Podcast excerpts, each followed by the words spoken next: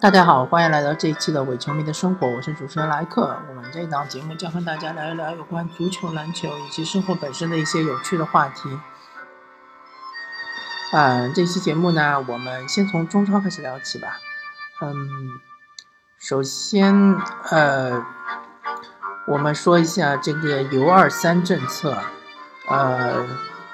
其实这个政策我并不想多说多聊，因为我觉得，嗯。既然这是足协，呃，推出的这么一个政策，那么我们就应该去很好的遵守它，只要去很好的去执行就行了。至于它其中的一些奥秘啊，或者是它其中的一些深远的意义啊，呃，其实也没什么好讨论的。但是最近我经常在某些论坛上看到有一些球球迷就是指责。呃，某些球队对于 U 二三政策的一些使用方式的呃一些做法吧，比如说有的球队可能是在三十分钟之内就换下了 U 二三的球员，呃，或者有的球队就是呃 U 二三的球员可能放在一个不是很重要的位置，嗯，怎么说呢？嗯，其实针对这个政策，呃。本身来说，足协的意愿是希望，呃，我从我本人来揣测的话，足协的意愿是希望，呃，各支俱乐部队更多的培养这个本土的青训的一个球员，青年球员。其实啊啊啊，呃有二十三其实已经，如果你已经达到二十三岁，其实也不能算是特别年轻的球员。但是足协他的意思就是，呃。呃，这样的一个目标，但是我们所知道的啊，呃，我本人的态度呢，啊，如果大家不清楚的话，可以听一下之前的几期节目，有一期中我已经说到了，我们不单单是那个足球，我们中国体育的任何一项体育项目，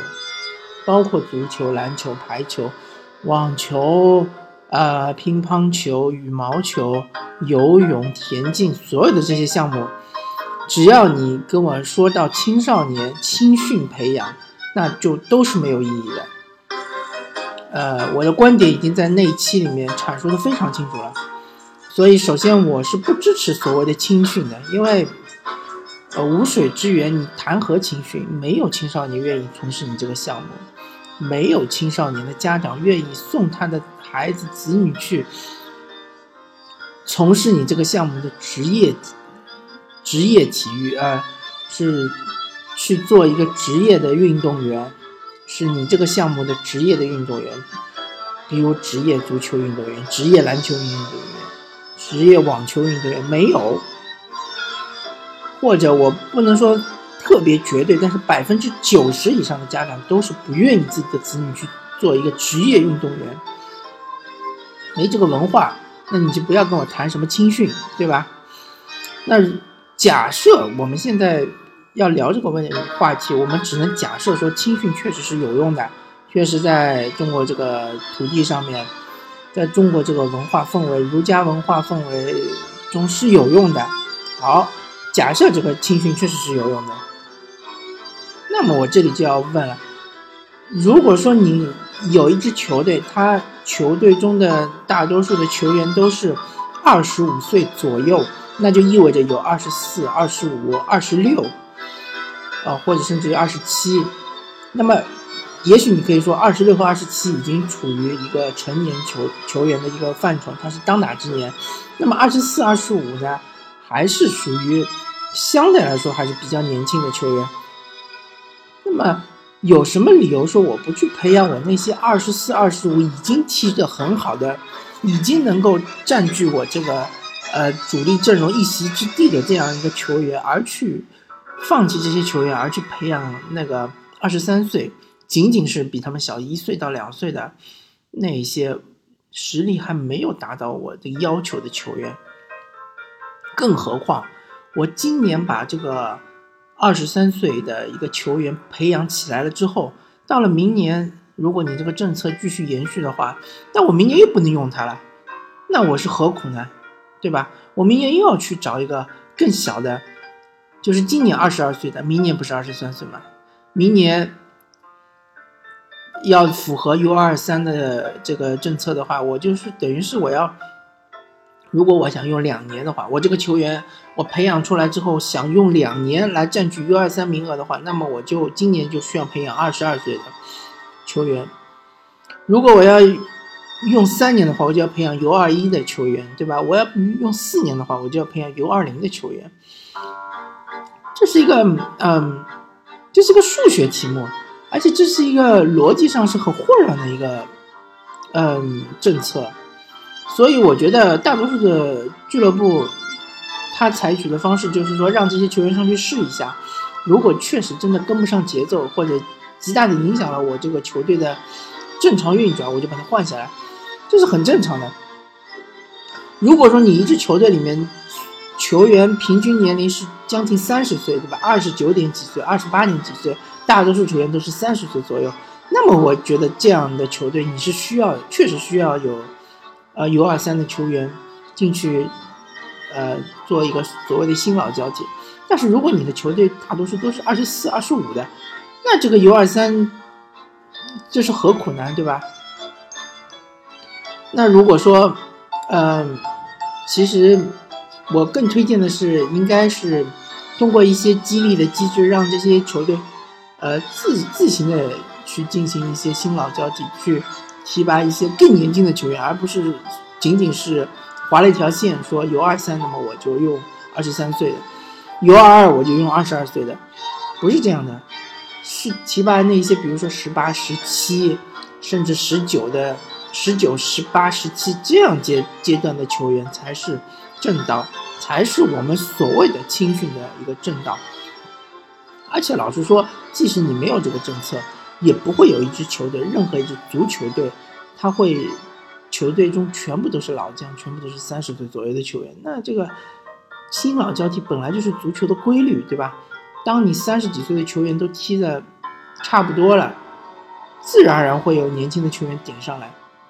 只不过你现在这段时间确实是。中国足球的一个断层，这是没办法，这是一个自然规律。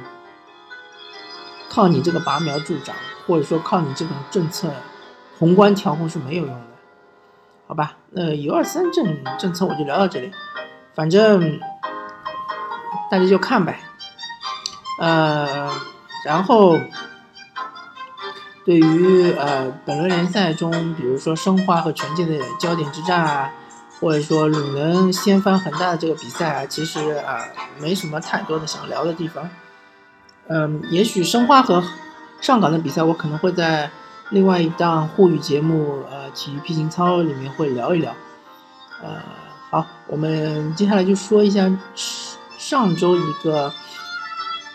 非常非常引人注目的一场比赛，就是巴塞罗那主场六比一呃逆转。这个大翻盘，呃，巴黎圣日耳曼。那么对于这场比赛里面的各种纠葛啊，各种呃所谓的裁判误判啊，或者是一些呃所谓的那个嗯阴谋论呐，或者是呃对于巴塞罗那的什么吹捧啊，这些我都不会再聊了，因为这些其实很多的呃节目呃各种媒体都已经是大肆渲染了。而且巴塞罗那其实并不是我喜欢的球队，呃，西甲的话，我其实更喜欢皇家马德里。所以，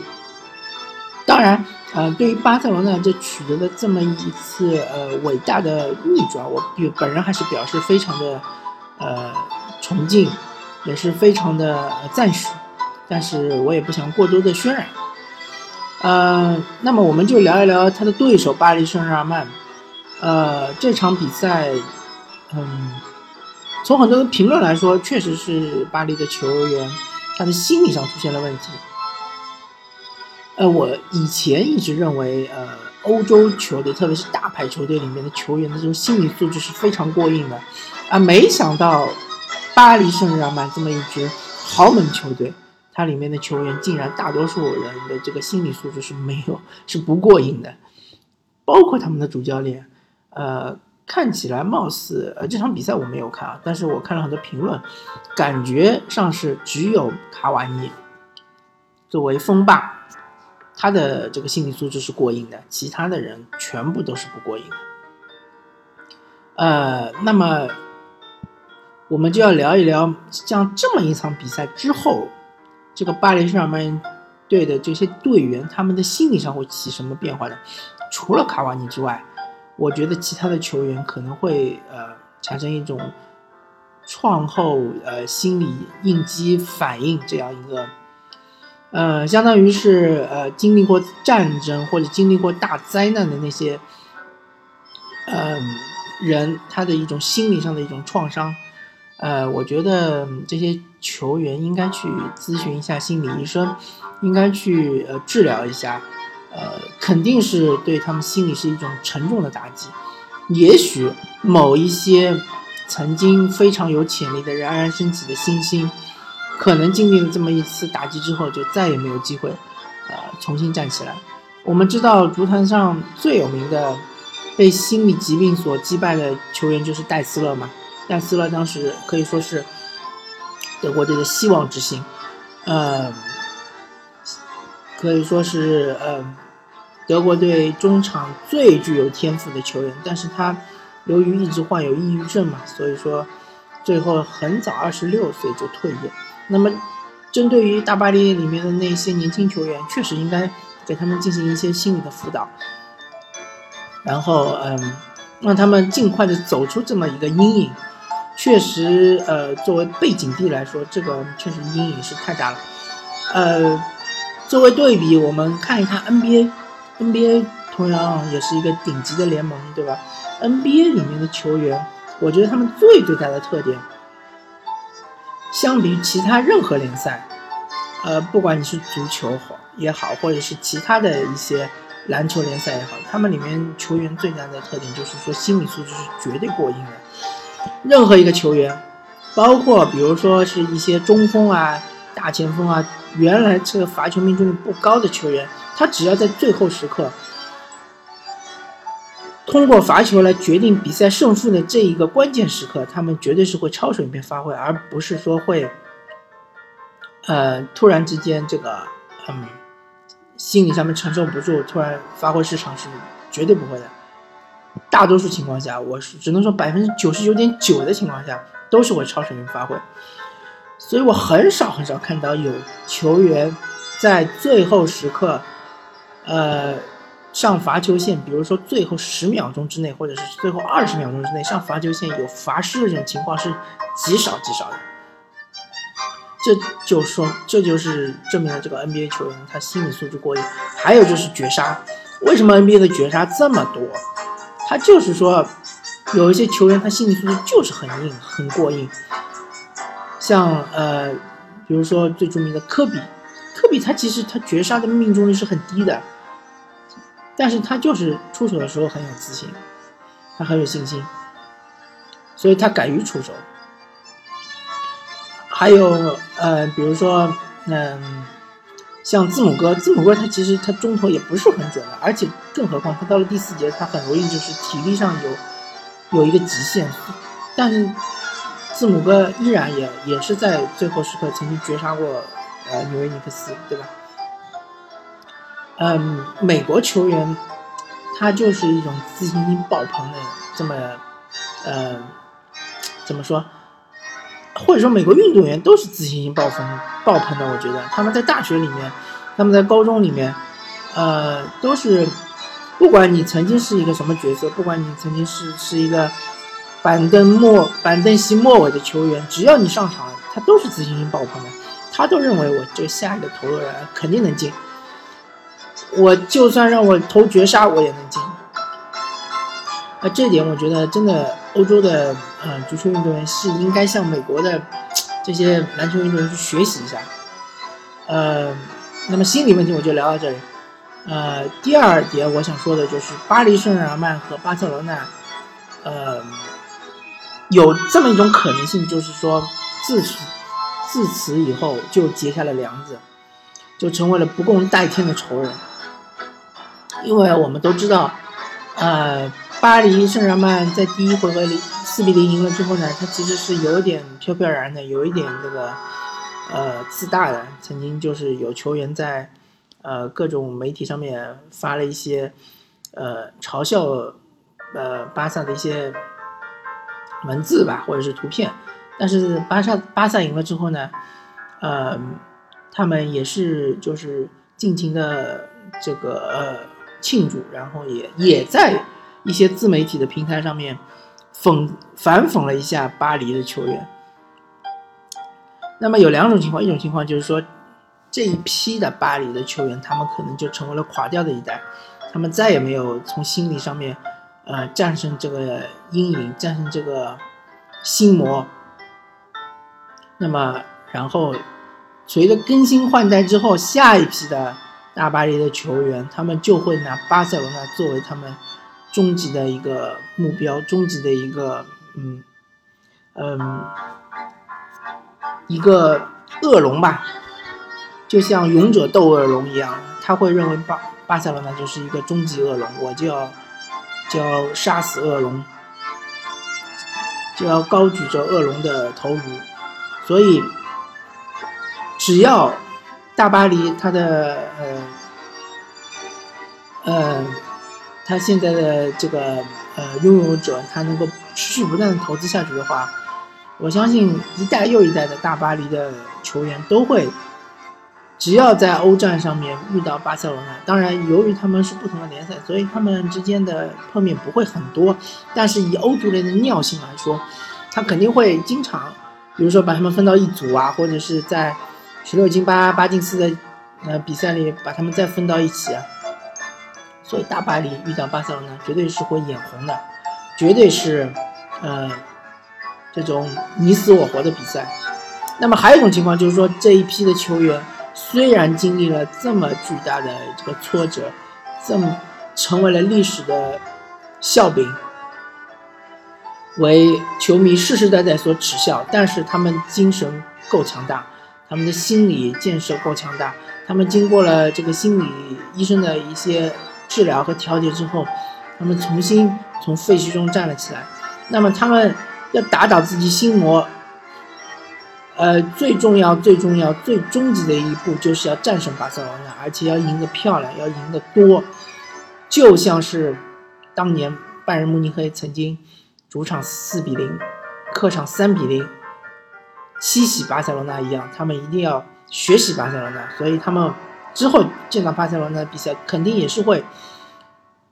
嗯。不说动作非常疯狂吧，因为毕竟呃，欧洲欧洲足球运动员他们相对来说素质还是比较高的，不太会做一些伤人的动作。但是他们内心肯定是呃非常的憎恶巴塞罗那，肯定会呃使出自己浑身的解数来以达到打倒巴塞罗那这样一个目的。嗯，所以我也很期待。之后的比赛中，能够再次看到呃巴黎圣日耳曼对巴塞罗那的比赛，呃，因为欧洲足坛的宿敌现在实在是太少太少了，呃，硬要说的话，也可能只不过是呃西甲的内战，比如说巴萨对皇马，比如说马竞对皇马，比如说马竞对巴萨，啊，也就是这么几支球队之间的这个恩怨。和跨赛区的宿敌确实太少了，嗯，我在这边也是祝福或者说是呃美好的愿望嘛，希望大巴黎这些年轻的队员，特别是呃德拉克斯勒啊，或者是呃一些其他的呃呃年轻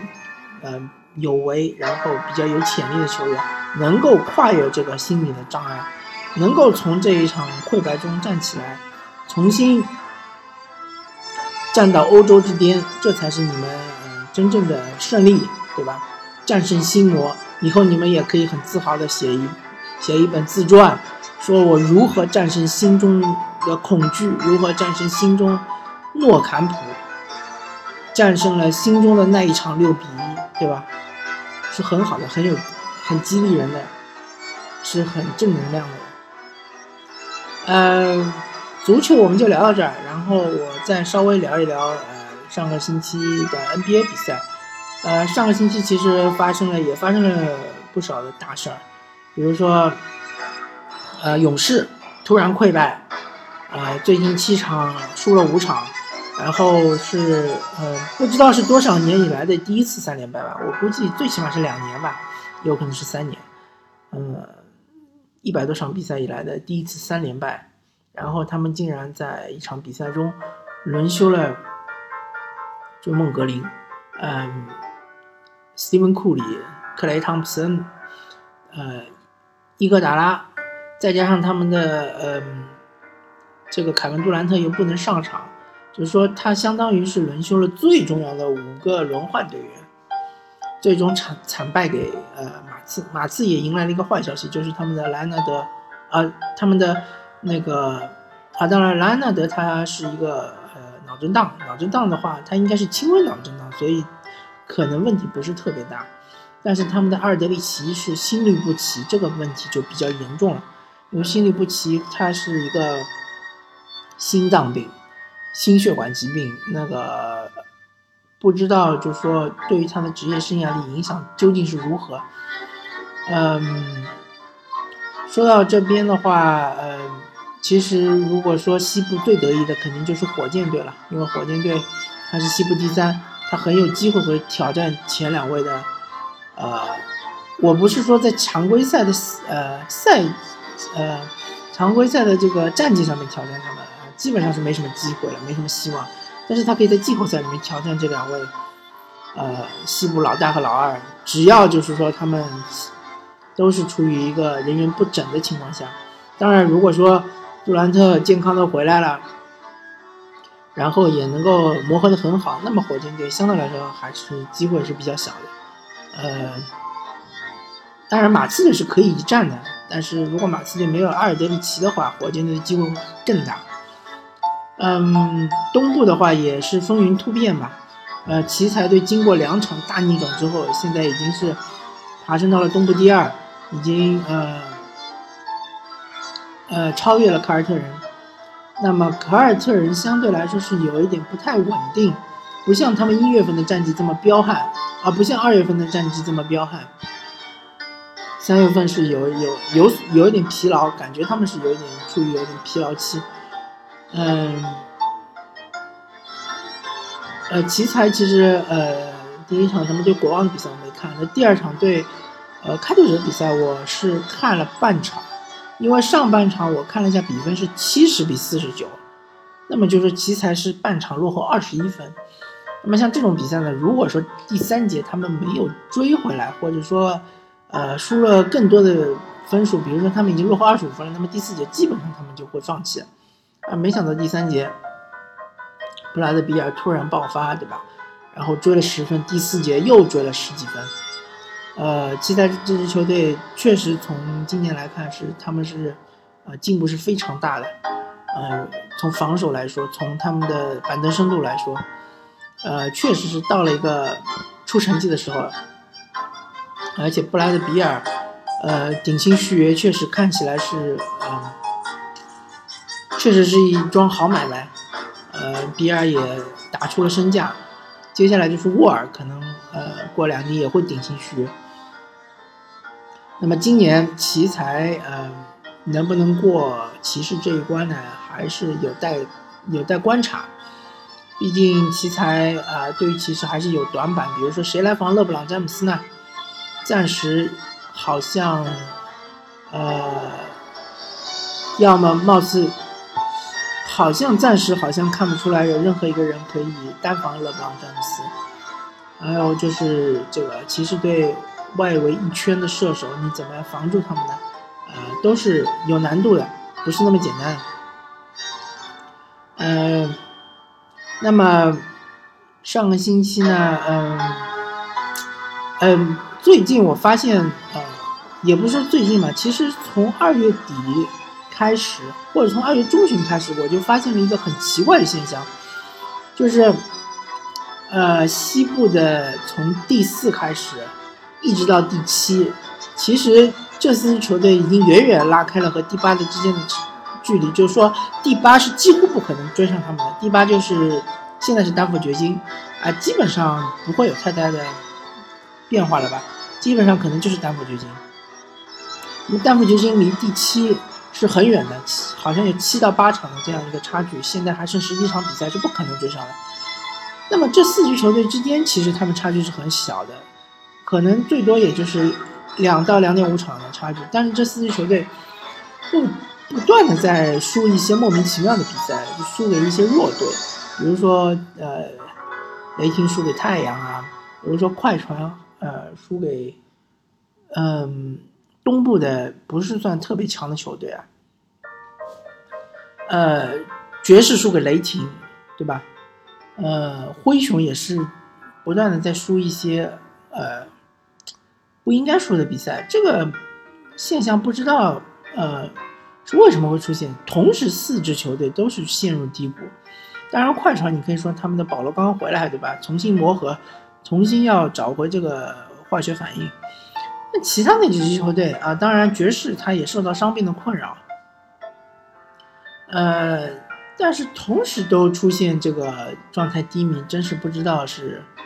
怎么回事。如果说以灰熊现在这样的状态，他季后赛面对火箭，我觉得是一点机会都没有。灰熊现在状态实在太差了。但如果说灰熊把状态调整的很好，调整到巅峰，那对火箭是很有机会的，包括爵士。啊，雷霆对火箭可能会稍微，呃，相对来说是差一点，但是爵士和灰熊对火箭是很有机会的，所以，呃，火箭的球迷，作为火箭的球迷，我其实并不希望这四支球队能够把他们的状态调到最好，呃，但是作为一个 NBA 的普通球迷，我还是希望这个季后赛能够更激烈更好吧，能够大家都打出自己的真实的水平，呃。打出火星撞地球一般的这样一个，嗯，这样一些这个精彩的、经典的这个回合制的比赛，啊，当然，如果说勇士被马刺反超的话，有可能勇士第一轮主场，呃，第一轮会对灰熊。那么如果没有反超的话，那么就是马刺对灰熊。呃，以现在这个战绩来看，当然他们这四名。这四支球队之间的战绩是随时会变化的，所以呃，还说不太好，呃，那么我们到时候季后赛再见吧，四月份我们再见，呃，一切都会见分晓的，好吧？NBA 已经进入了最后的鏖战，嗯，大家有机会就关注一下，呃，感谢大家收听这一期的伪球迷的生活，我是主持人莱克，我们下期再见，拜拜。